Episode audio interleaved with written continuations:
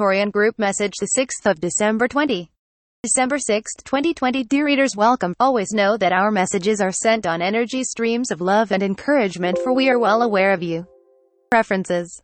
Dear readers welcome. Always know that our messages are sent on energy streams of love and encouragement for we are well aware of your weariness. Know that all is proceeding according to plan plan may not fit your idea of a high resonating spiritual plan, but know that all is as it must be in order for those still heavily entrenched in the third dimensional belief system to begin opening to higher ways of seeing. Never forget that you chose to be on earth during these times of chaos and confusion. No one is ever forced to incarnate, although some younger souls occasionally need strong encouragement.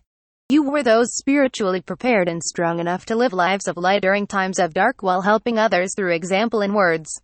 Be at peace by staying centered in each now moment. Meditate often.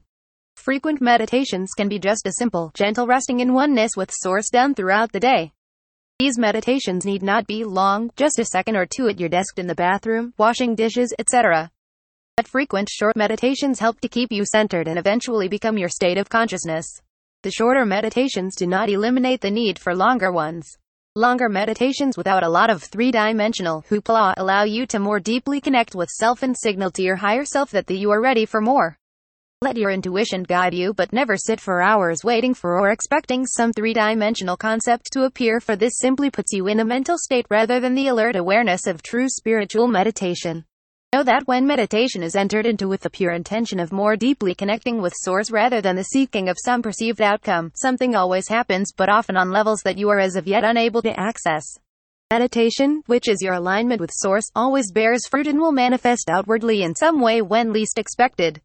Don't look for or expect effects of some kind during or after meditation for they simply represent three-dimensional concepts about meditation. Yes, there may be experiences but allow them don't create them. Always remember that you are not just a physical body with a consciousness. You are individualized infinite divine consciousness with a light body. In the density of third dimensional energy, this real and permanent light body remains present. The material, physical body is a mind-formed interpretation of the light body formed from and reflective of consciousness mind interpreting consciousness and, as the outer. What do I hold in my consciousness? Much that is being presented through media sources is not wholly accurate is colored and given in bits and pieces designed to add drama to world events. Living as a spiritually centered observer helps avoid getting caught up in and aligning with the lower resonating energy of the dramas. Always allow your intuition to guide you and step back if you find yourself becoming emotionally caught up in some event or piece of news. Let the negative emotions that may arise flow through and out without claiming them as being personally yours. This is being in the world, but not of it. As you learn to trust and rely on your intuition, your inner guidance, it becomes easier to quickly ascertain when something is being made up in order to manipulate others into thinking or believing in a certain way versus being the truth about it. Most of you are already receiving intuitive information about all sorts of ordinary things, but continue to doubt and compare it to what others may think. The more you trust and rely on your intuition, the stronger and more accurate it gets. Many are going to be exposed for what they really represent. At first you will be shocked but then will become more open to change regarding many commonly accepted beliefs and actions.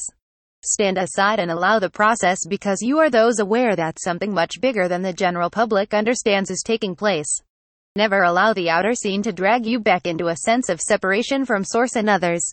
Fear is no longer a facet of your consciousness because you have evolved beyond the need for it but will be occasionally tempted to invite it back in. When the temptation to give power to fear or other negative emotions arises, don't resist but simply pause and silently remind yourself, I am. These two words carry powerful high-dimensional energy that will recenter you when and if embraced spiritually. The energy of the three-dimensional world is rapidly changing and manifesting outwardly as chaos. When high resonating frequencies of light pour onto low resonating ones, the result is the stirring up of everything in and of a lower resonance. Higher resonating frequencies dissolve the lower resonating ones and this is taking place now in the world where many do not want anything to be dissolved. Those who do not understand what is spiritually taking place believe that everything must return to exactly the way it was but this will be impossible because the energy that maintained and sustained many three-dimensional creations in their present form no longer exists. This is why we continually advise that you allow the process. Trust that everything is unfolding according to plan. The world has entered an evolutionary shift and attempts to stop it will be futile. In order to live from a level of spiritual trust, a person must first fully embrace and accept that divine consciousness is the reality of their being. In spite of what you have been taught, the reality is that you are not and never have been a fragile human being in need of constant protection from every good and bad belief floating around in three dimensional collective consciousness. It is time to actually and without conditions, excuses, doubts, fears, false humility, or appearances, accept your Christhood. In order to do this, you must be willing to let go of the beliefs and practices that helped you at an earlier time but which you have since outgrown. Nothing can make you more spiritual than you already are and always have been. Can you accept this and trust that your divine self knows how to live itself as you without your help or is the prospect of moving on without familiar metaphysical and religious tools and practices just too scary? There is absolutely no judgment in these words for we are fully aware that not all are ready for this leap but those who want to ascend into the higher dimensional frequencies that are becoming available at this time must decide which side of the fence they want to be on. A resonating energy cannot come with a person into the higher frequencies, which is the reason clearings of old energy from cellular memory, consciousness, and energy fields have been taking place. For those seeking true spiritual realization, it is no longer possible to live with one foot in the three-dimensional world and the other in truth. Clinging to outgrown spiritual practices meant to bring a person closer to God after once realizing that you have never been separate from God creates a deeper sense of separation than before. There is nothing wrong with these practices in and of themselves. They served you well in the past and continue to assist many out of their long-held concepts about God as being an unapproachable man in the sky. However, most of you have been there, done that.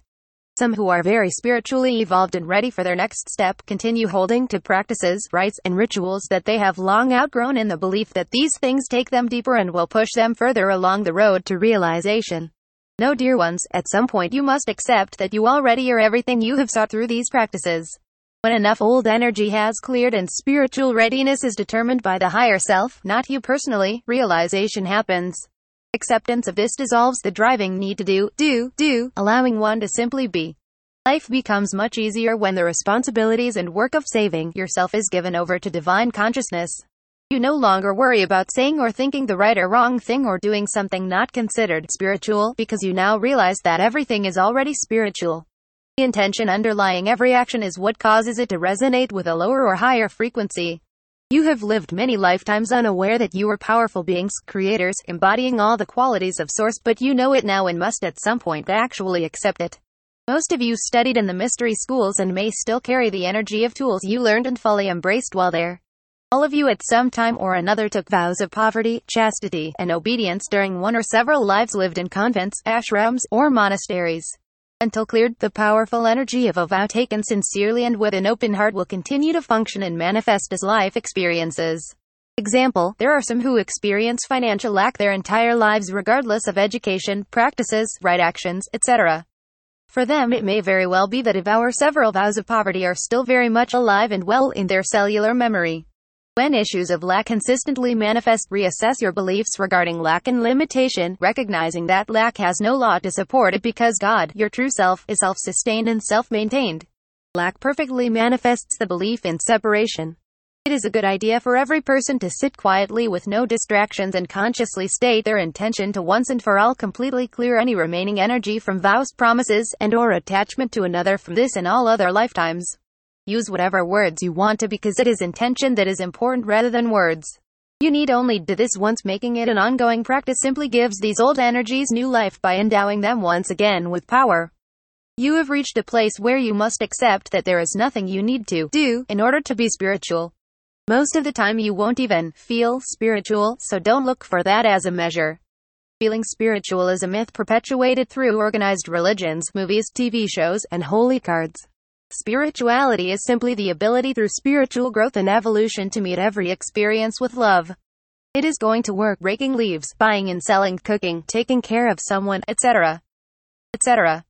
From a consciousness that knows and trusts that your higher self knows where you need to be, when, and how to get you there. With so very much love. We are the Arcturian Group, the 6th of December 20. Donations are welcomed. Copyright 2021 Ness of all. Com, Marilyn at Oneness of all com.